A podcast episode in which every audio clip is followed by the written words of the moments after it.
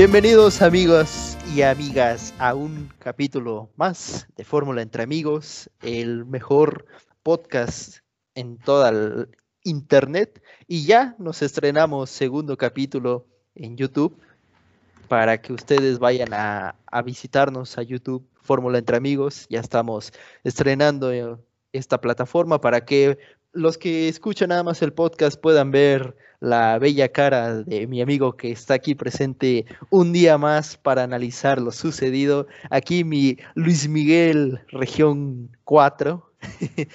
que están todos región 6. Que, están todos invitados a su fiesta de cumpleaños, que será próximamente. Eh, en capítulos eh, que, que vengan, les daremos más información, dirección y sobre todo que lleven su regalito, ¿no? Porque sin regalo nadie entra. Pero. Paul? Preséntate, amigo. Preséntate. ¿Cómo estás? Un, gusto. Eh, me halagas diciendo, diciendo esas, maravillosas cosas. Pero pues, eh, bueno, eh, no sé si creérmelas, porque bien dicen que los amigos siempre apoyan. pero mira, muy contento de estar aquí contigo. Este, en un episodio más de este podcast, ya en nuestra segunda temporada, la verdad, muy contentos de lo que hemos avanzado, de lo que poco a poco se ha construido, sobre todo gracias a, las personas que nos escuchan, a nuestra eh, apreciable audiencia. Y pues, venga tío, pues a comentar lo acontecido en este fin de semana en Barcelona, ¿eh?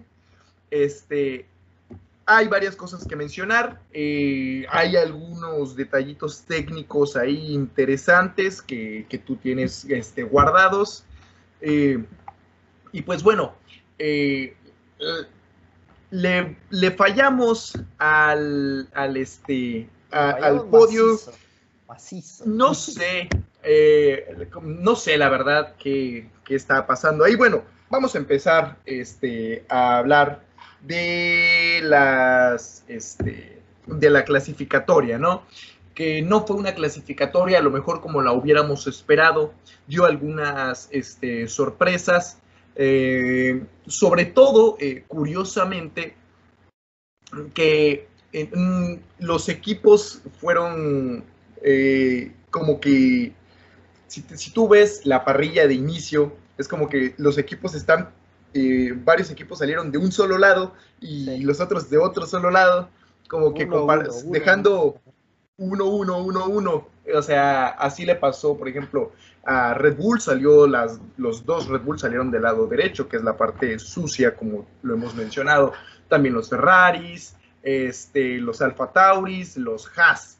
Esas escuderías salieron. Del lado izquierdo salieron los Mercedes, los McLaren, los Aston Martin, los Williams y ya combinado, combinados nada más este, Alpine, Alpine, como quieran decir, y eh, Alfa Romeo. Como, comentas, como lo comentábamos, fue una clasificatoria un poco curiosa, sobre todo este, pues por el resultado de clasificación, al menos eh, lo que sale a la, a la, sorpresa, ¿no?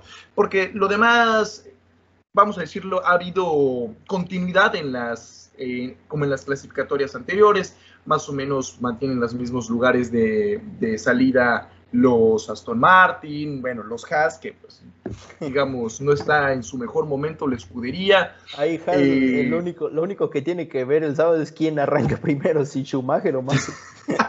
Exactamente. Este, luego ahí Alpine, que está metiendo sorpresillas, ¿eh? la verdad. Le está yendo mejor que Aston Martin. Y, Ahora, eh, curiosamente, ya hablando de lleno con lo de Checo Pérez, este, causa curiosidad, eh, digamos, que eh, haya quedado, eh, haya clasificado como octavo. Comentan porque pues, se debió a algún malestar que tuvo el piloto mexicano y que no se sentía en su mejor momento, no se sentía óptimo y pues que por eso no pudo tener el nivel de concentración adecuado para poder clasificar. Eh, no estoy diciendo que no le crea, pero pues desde luego tú sabes que esas son respuestas que se saca del bolsillo cualquier persona que no haya dado algo mejor un resultado esperado, ¿no? Eh, no sé, ¿qué, ¿qué, opinas tú de cómo viste la parrilla de salida? ¿Cómo viste la clasificación? Sí, justamente quería hablar de esto de Checo. Eh, aquí no vamos a poner en tela de juicio que si fue eh, verdad o si fue mentira.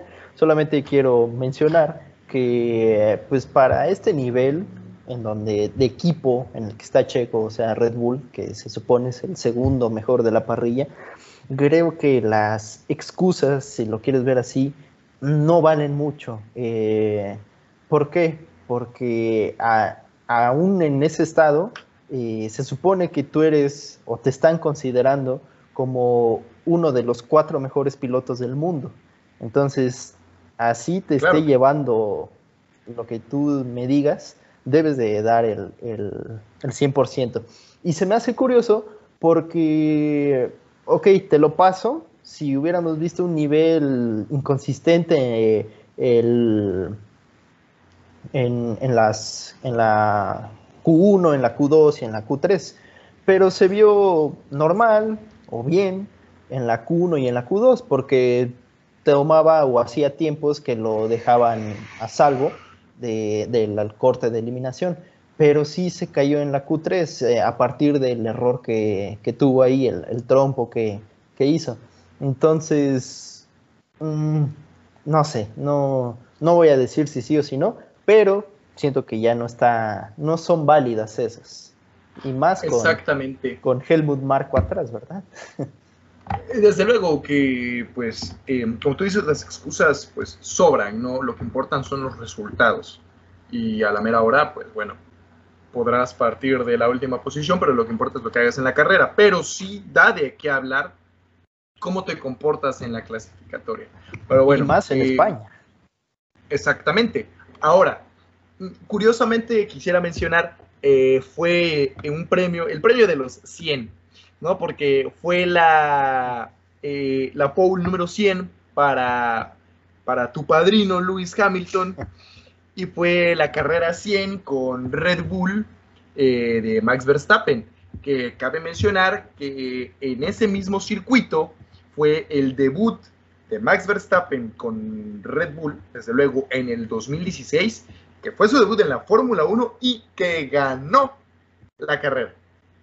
Ah, o sea, bueno, debut de la Fórmula 1 no, porque andaba con, con Toro Rosso en ese entonces, eh, pero debut ah, sí con, con, Red Bull. Ajá, con Red sí, sí, sí, tienes razón, perdón. Pero, pues me refiero, imagínate que te estrelles con una escudería como lo es este Red Bull y que en tu primera carrera con ellos y entrando a España y pues ganes la carrera, pues no es cualquier cosa, ¿no? Entonces, pues es como, se, se, ve bonito en los récords, ¿no? Eh, que tu carrera 100 en España, la que ganaste cuando te estrenaste con Red Bull y así. Y bueno, la pole número 100 para, para, para Lewis Hamilton, ya no sé qué, este, qué, qué victoria, porque ya lleva, no sé, victoria. Ya está si no mal cerca ya de la, de la sí, ¿no? Si no mal recuerdo, consiguió la 94 o la 96. Uno de esos dos Yo le apunto más como a la 96, yo creo, pero, o sea, ya está cerca, ya está cerca. Sí, ya, ya. es, un hecho que llega en esta temporada. Uy, pues no sé, ¿eh? yo veo muy fuertes a los, a los este, Aston Martin, ¿eh? quién sabe si me lo dejen. Por, ahí de media temporada puede que Haas del brinco. del brinco, claro, claro. no, pues, eh, bueno, premio de casa para, para Carlos Sainz, para, para este. Ay, se me fue el nombre, ¿cómo, se me fue Fernando Alonso. Fernando Alonso, oh Dios, por un momento. Sí, este.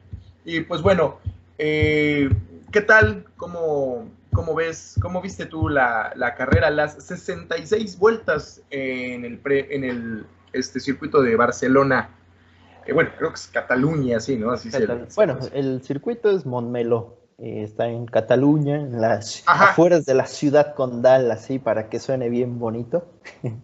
Em, pues mira, como lo mencionamos la semana pasada, eh, normalmente España no es un lugar de grandes espectáculos. Eh, hasta cierto punto se puede considerar, una carrera aburrida. ¿Por qué? Porque el circuito no se presta para la acción.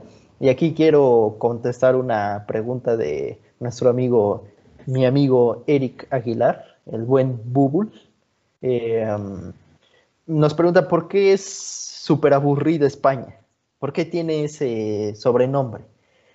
Ahí pasa algo similar con Portugal. El, de por sí el trazado no se da mucho para rebases, porque no tiene grandes zonas de, de rebase. Eh, luego la, anchura del, circuito pues tampoco es la óptima, digamos. No, no es corta, pero tampoco es tan larga, por ejemplo, como lo puede llegar a ser Bahrein. Y sobre todo porque la zona de DRS eh, la primera zona de DRS que está en la recta principal, es muy difícil eh, aprovecharla. porque Por las chicanas que están en las últimas tres curvas, que es una zona súper lenta, donde si tú entrando al sector 3 llevas una diferencia de menos, bueno, eh, punto 8, punto 9, o sea que puedes abrir el DRS, por esas benditas curvas que están ya antes en la entrada de la recta, ahí se pierde mucho tiempo. Entonces, cuando llega a la zona de detección del DRS, eh, claro, tienes que... Pierdes el, gap, que es de un segundo, o eh, por lo mismo de que es, ah, también tiene el piso, el, circuito, es muy abrasivo. Si te diste cuenta, se utilizó otra vez los compuestos más duros de Pirelli, porque recuerdo una carrera que Hamilton dijo que no había cargado el, porque los pilotos pues llevan un depósito de agua para estarse hidratando durante la carrera. Sí, sí, sí. Eh, el clima de España, de Barcelona, a esa hora eh, normalmente es muy, muy, hay mucho calor. Entonces eso hace que también el asfalto eh, se coma más las llantas y por lo mismo los pilotos, o sea, no vas a ser tan agresivo sabiendo que en 10 vueltas te vas a echar tus llantas. Y fue lo que vimos con, con Verstappen.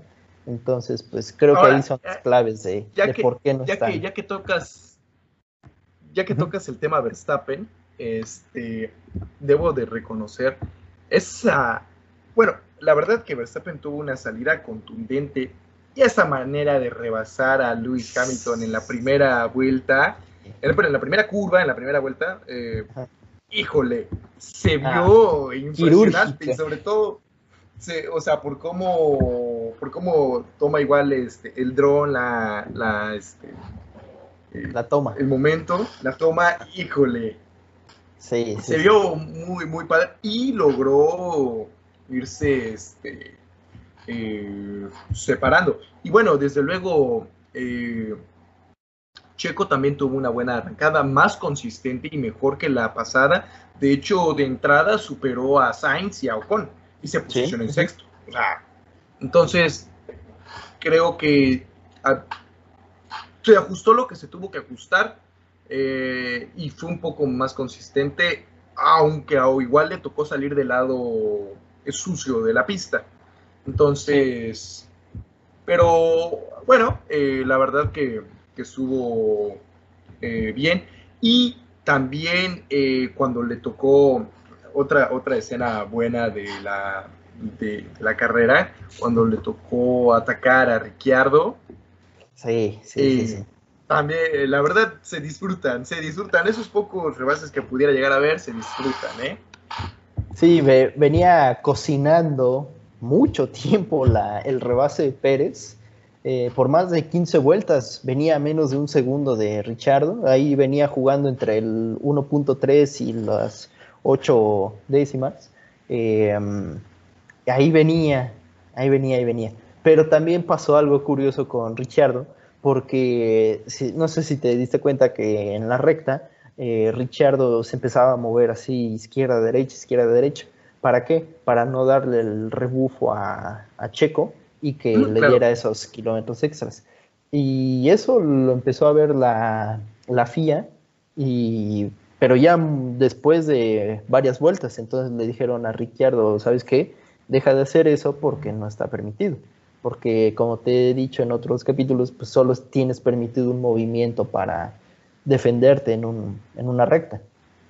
Y, y sí, Checo, digamos que, o bueno, para mí, hizo el trabajo eh, a medias, porque em, sí, hizo los dos, tres rebases, porque pues terminó eh, quinto, empezó en octavo, tres rebases, pero no está donde el equipo lo necesita, donde Verstappen lo necesita. Y es que eso es lo curioso. nada más que, ah, para regresar a ese tema, nada más quiero mencionar como parte importante de la, este, de la arrancada, de, la, arrancada, las primeras vueltas, el safety car que hubo por el, este, el fallo que tuvo su noda en la curva 10, son 10, 10 me parece, y bueno, hubo un, safety car. Nada más era, lo consideraba importante mencionarlo. Pero sí, sabes, es, es, curioso esa lo que tú comentas, ¿no? Hizo la chamba a, medias, ¿no? Lo óptimo para, para Red Bull, y, hay que ser realistas, es que Checo termine en tercero para que le, digamos, le dé el primero a Verstappen. O sea, ¿cuál sería el escenario idóneo para, para, para Red Bull? Verstappen primero, Checo segundo y bueno, Hamilton tercero a lo mejor. Pero lo que a ellos les interesa es más que esté conteniendo a botas. El plan realista sería Hamilton, Verstappen, Pérez, porque así digamos que a, Red Bull tal vez no le interesa tanto el campeonato de pilotos, ellos lo que quieren es la escudería. Sí, sí. Sí, entonces, este, no sé, se queda abajo una posición abajo, ya es su ¿qué? segunda, quinta posición, me parece, sí. en la temporada. Desde luego, eh, ya estar en el top 5 eh, ya es otro rollo. Eh, desde luego, comparado con lo que tenía en, la temporada anterior, pues que lo estemos viendo terminar siempre en quinto, pero digo, para nosotros que terminar en quinto en la temporada anterior era, uff, qué bueno, qué ¿no? Claro, pero ahorita no es que no seamos, o sea, podré, porque podrías decir tú, es que no, eres consciente de lo que se vive ahí, no, claro, pero él es, él es, eh, pues su, chamba, ¿no? O sea... No, y si, estás viendo que tu coequipero se está dando en la torre con Hamilton, el campeón del mundo, es también ahí empieza la, la malaria del segundo asiento de Red Bull. ¿Cómo lo ves tú eso? Híjole. ¿Cómo ves? ¿Crees que de verdad el segundo asiento está ahí? Algo hizo Verstappen, algo hizo Helmut Marco con ese Red Bull. Mira, es curioso porque, o sea, desde luego Verstappen pone la vara muy alta, o sea, eso desde luego. O sea, el que se esté poniendo primero, segundo lugar, primero, segundo, primero, segundo, así, o sea, no es cualquier cosa, se está, o sea, va cara a cara contra el, mejor del mundo actualmente y no le tiene miedo. Pues de hecho lo vimos ahorita, ¿no? Y lo hemos visto en muchísimas otras carreras. Yo creo que no es que, que digamos que, como tú dices, a lo mejor algo le hayan hecho, sino como, pues, eh, se, se espera mucho de por el primer asiento. Sí, sí, sí, sí. Por cómo, por las características del primer asiento, se espera mucho del segundo y cualquier cosa que no sea más lo que se le solicita por parte de Red Bull va a estar mal. ¿Qué es lo que se te solicita a Red Bull? Que estés en tercer lugar, así. Ya lo mínimo cuarto. Exactamente. Y es por eso que decimos, se ve, o sea, es, como, como dicen acá en mi pueblo, la hizo chambona, así. o sea, como que, como que pasaste bien, como que pasaste la escoba, pero no en las esquinas, ¿no? Sí, sí, sí. Eh, entonces ahí se le dice, ahí la hizo medio chambona. barriste, pero no debajo de la cama. Exactamente, o sea, desde luego sabemos que no es nada sencillo esto y que bueno, eh, igual, digo, peor es que esté en la posición 20, ¿no? O sea, desde luego. Pero para la oportunidad que está teniendo y para la capacidad que nosotros sabemos que tiene Checo, pues esperamos un mejor resultado. ¿Está siendo consistente? Sí, salvo ese ese esa, esa doceava posición en la carrera. En la segunda carrera. En la segunda carrera.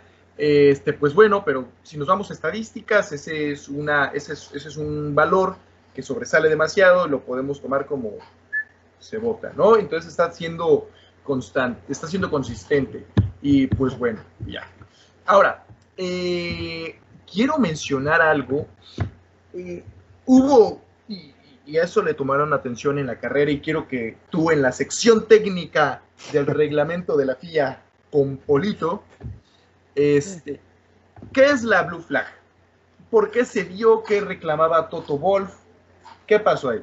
Sí, mira, de, desde que salió ese audio, el Team Radio, porque normalmente pues siempre sale el, el, logo de la escudería, el piloto y ya, esa es como que la imagen que, que, sale a pantalla. Pero desde que vi que salió ahí la FIA, dije, ah caray, esto está, esto se viene potente. ¿Y qué es la, qué es la bandera azul? los carros rezagados a los que el líder, las primeras posiciones, les empieza a sacar una vuelta, por ejemplo, en este caso Hamilton le empieza a sacar una vuelta a Mazepin, a Schumacher, a Latifi, a estos Ajá. tres últimos se les muestra una bandera azul. ¿Y qué significa? Que el puestos altos están detrás de ti y obviamente... Que dejen este, el espacio. Exactamente, que los dejen pasar. Y ahí, pues obviamente, ya depende de cada piloto. Eh, a veces pasa eh, en las curvas donde no, o sea, no puedes también regalar tanto espacio porque si no, con el que estás compi eh, compitiendo, el lugar 19, 18, pues se te va. Entonces, en una recta, pues es muy fácil, te abres al lado, pues, digamos, eh, que no es de la línea de carrera y ya, lo dejas pasar. Uh -huh. Pero a veces se da en las curvas. Y, y, me recuerda, por ejemplo, un piloto que lo hacía mucho era Magnussen. Él no, como que no respetaba mucho las banderas azules y pues eso puede llegar a ser una penalización para, para el piloto. ¿Y qué es lo que reclamaba Wolf? Que con las banderas azules no dejaban pasar a Hamilton cuando necesitaba sacarle el tiempo cuando Verstappen paró a pits. ¿Por qué? Porque ahí en España el undercut es eh, pues algo muy estratégico con lo que puedes ganar la carrera, pero si pierdes tiempo eh, rebasando a los que vienen atrás, pues es por eso que eh, Toto eh, habló directo con, con la FIA. Mm, ya, ya, ya, ya, ya. Cosa como lo que le pasaba a este Max Verstappen, le llegó a pasar en algunas temporadas anteriores, que se ponía a pelear con el que iba a rebasar, y dices tú, pues si no, si no, ¿no? Mal, si no mal recuerdo, en el Gran Premio de Brasil 2019, 2018, sucedió eso con Ocon. Eh, o sea, Verstappen venía ganando, liderando el, el, Gran Premio de Brasil y Ocon venía a media parrilla, media tabla, y saliendo de la S de escena, eh, por eso te digo que a veces no es tan fácil porque te agarran a media curva y, y uh -huh. chocaron y ahí se le fue la carrera a Verstappen. Y me acuerdo mucho porque de ahí salió la escena en que después los pilotos cuando se van a pesar, eh, Verstappen casi casi le da el, el, golpe. Es, es cierto, es cierto, qué buena memoria tienes. Ya, se, ya, decía yo que yo recordaba algo así que había pasado, o tú me lo habías comentado, pero no estoy seguro si fue en el programa o fue en nuestras eh, grandes y hermosas pláticas cuando estudiábamos, este, cuando teníamos la oportunidad de estar juntos en la universidad. Pero sí, es, cierto, ¿no? Y, y, pues bueno, ok, ya sabemos que eso es lo que estaba eh, solicitando Toto Wolf, bueno, ahí. Y, y pues bueno, vamos a, a, seguirle avanzando un poco. Eh, para cuando faltaban unas 20 vueltas más o menos, la posi las posiciones estaban, me parece que Verstappen en primer lugar, eh, Hamilton, no, Hamilton, eh, Bottas, estaba en segundo, Hamilton. Bottas, Hamilton, luego Leclerc y Checo, que fue cuando en la vuelta 46 rebasa este, este Checo rebasa a Ricciardo y todo el asunto, ¿no? Uh -huh. eh, y bueno, ya se, ya se había colocado en el top 5, que pues bueno, es hacer chambona, ¿no? La, la carrera. Eh, cuando estaban a 20 vueltas, tenían una distancia, un gap, bueno, eso se vio medio raro, tenía, eh, le llevaba Leclerc 15 segundos a, este, a Checo. Eh, ahora, tú que tienes historia eh, más o menos en eso, ¿cuánto es el promedio que puede rebajar un piloto por vuelta? ¿Como un segundo? Mm, bueno, ahí depende mucho de varios factores, pero a lo que va es, eh, digamos que lo primordial sería la diferencia entre compuestos, por ejemplo, de un medio a un eh, suave o de un duro a un medio. Eh, normalmente la diferencia van ahí como de segundo o, o nueve centésimas y así, por ahí. Eso es lo primero.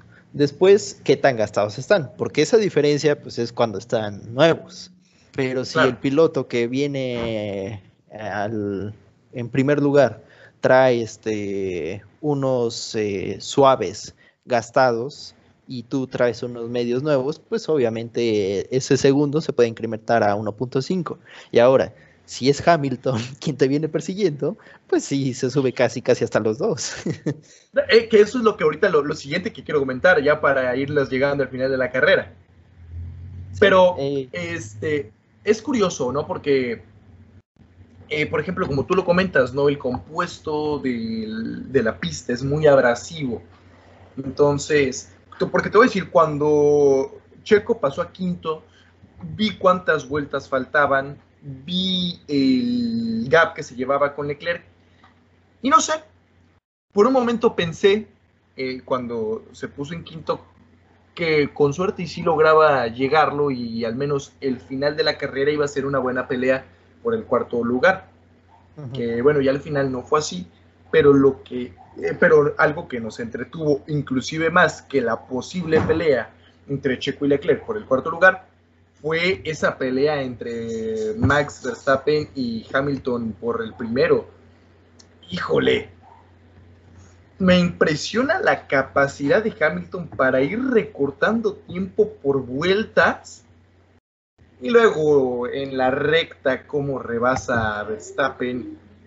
No sé, o sea, no sé, pareciera que, que, que, que ese, esa, esa Black Silver Arrow o esa Silver Black Arrow tiene un botón ahí como, como cuando Toreto dice, esta no me la gana Brian O'Connor y tras le pica, le pica el nitro, en este caso era el DRS, ¿no? Pero, o sea, es que es increíble lo rápido que es el Mercedes, ¿eh? Aprovechando que estamos en el Gran Premio de España, dirían los comentaristas de España, se lo ha comido con patatas.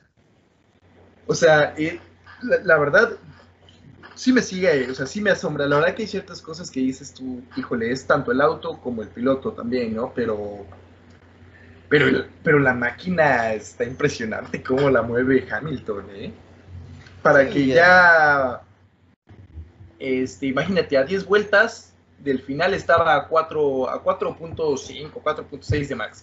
Y luego, ya lo, a dos vueltas de eso, a ocho, o bueno, faltando ocho vueltas para terminar, ya estaba detrás ahí, ya se veían. Ah, la onda, sí fue un buen final, la verdad. Sí, eh, por eso te digo, eh, dentro de los malos grandes premios que a veces ofrece España, este ha sido uno de los mejorcitos y pudo hacer eso Hamilton, incluso al perder tiempo con botas, porque no sé si eh, escuchaste, te acuerdas del mensaje de radio que le dijeron a Botas diciéndole que atrás venía Hamilton y que él estaba peleando por la victoria, así que no, que no ofreciera tanta resistencia. Pero Botas eh, sí lo dejó pasar, pero tampoco le, le regaló tanto, porque perdió unos dos segundos ahí con, con Botas, entonces yo Sí, creo que sí. De hecho, sin- y eso le ayudó, le ayudó a, a, a Verstappen a incrementar un poquito más la distancia a ellos, sí, claro. sí, sí, sí. Por- no se lo dejó muy fácil. Y luego eso, como decían los comentaristas de, de la transmisión de aquí en, en México, eso no juega muy bien a favor de Botas para su renovación, y más cuando empezaron los rumores de, de Russell, aunque creo que solo quedó en eso, en, en rumores. Pero antes de ir cerrando eh, nuestro capítulo, y ya lo mencionamos un poquito, nada más para responder puntualmente. Adivina quién crees que nos mandó una pregunta. Alguien que estuvo por estos lados. Nuestro amigo Jorge. Así, a ver, ¿qué te Jorge comenta? Jorge Molina, nuestro amigo que estuvo con nosotros la temporada pasada y que si nos escuchas, pues tú sabes que tiene los micrófonos y cámaras abiertas con nosotros. Nos decía del segundo asiento de, Red Bull. Nos dice, ¿con cuál piloto surgió la maldición del segundo auto de Red Bull? Eh, y, mm. fíjate, eh, o bueno, la respondo porque creo que en ese entonces todavía apenas te estabas adentrando a la Fórmula 1. Eh, recordemos que Verstappen llegó como el segundo piloto en la temporada 2016, porque el primero era Richard. Y tú ya lo mencionaste al inicio del programa, que Verstappen se estrenó con, un, con una victoria en su primera carrera con Red Bull. Después empezaron los problemas con Renault, con la fiabilidad del motor, etcétera, etcétera. Eh, sucedió el cambio de Renault a Honda y también el cambio de Richardo a Renault. ¿Qué pasó? Subieron a Gasly, no funcionó, porque aquí también te quiero mencionar esto, que Gasly en sus primeras cuatro carreras hizo 13 puntos. Mm, a, mitad de temporada, Horner dijo, ¿sabes qué, mi chavo? Todavía te falta un poco de tiempo en el horno, te bajamos a Alfa Tauri. Y, bueno, y fue cuando subieron a, a este cuate, al tailandés. Y Alexander en, En la temporada pasada, en sus primeras cuatro carreras, hizo 26 puntos. Y Checo, ahorita en cuatro carreras, hizo 32. Entonces, sí, sí le ha ido mejor al mexicano, pero, pero, antes Red Bull peleaba por el tercer puesto porque estaba Ferrari ahí. Ahora que Red Bull está, bueno, peleaba el segundo puesto con Ferrari, pero ahora que Red Bull está peleando el primero, es por eso que las exigencias suben y, y por eso también empieza esto de la maldición de, del asiento. Entonces, si es eso, empezaría con, con Gasly, que fue el reemplazo. Yo supongo que con Gasly, y ahí fue el miedo de decir que no le tembló la mano, no les tembló la mano para decir, ¿saben qué? Tú no, tú no, no estás dando el ancho para abajo. O sea, y eso es lo que yo, yo creo que a muchos este, en la industria les ha de haber dejado con la boca abierta, ¿eh? pues, al saber que, que, pues no se andan con medias tintas. ¿eh? Y sí, pues esas son nuestras preguntas hasta este momento que grabamos el, programa. Eh, los invitamos a que se pongan en contacto con nosotros, que nos envíen comentarios, preguntas, lo que ustedes quieran a Fórmula Entre Amigos en Instagram, en Facebook, ahí eh, leemos sus comentarios. Y pues no sé cómo quieras ir cerrando el programa, mi amigo. Dos semanas. Pues, claro, este, desde luego para el fin de semana del 23 de mayo, bueno, que es el domingo 23 de mayo, va a ser la carrera en el Principado eh, de Mónaco, en Monte Carlo. Este, pues desde luego, esa no necesita introducción, ¿no? Es el circuito más añejo. Yo creo que sí, el más, más añejo y pues yo podría, digo, con riesgo a equivocarme, desde luego, pero podría yo decir que es de los más difíciles, ¿no? Al, menos en, al menos en este, en el videojuego, sí es de los más difíciles. ahí se, ahí se da la, la batalla con Azerbaiyán, pero pues es el uno de la triple corona en el eh, deporte motor. Entonces, eh, no, es, no es cualquier cosa, ¿verdad? Digo, sí, claro, pues Cena se... este...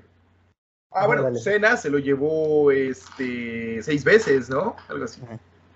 Cena se consagró en Mónaco.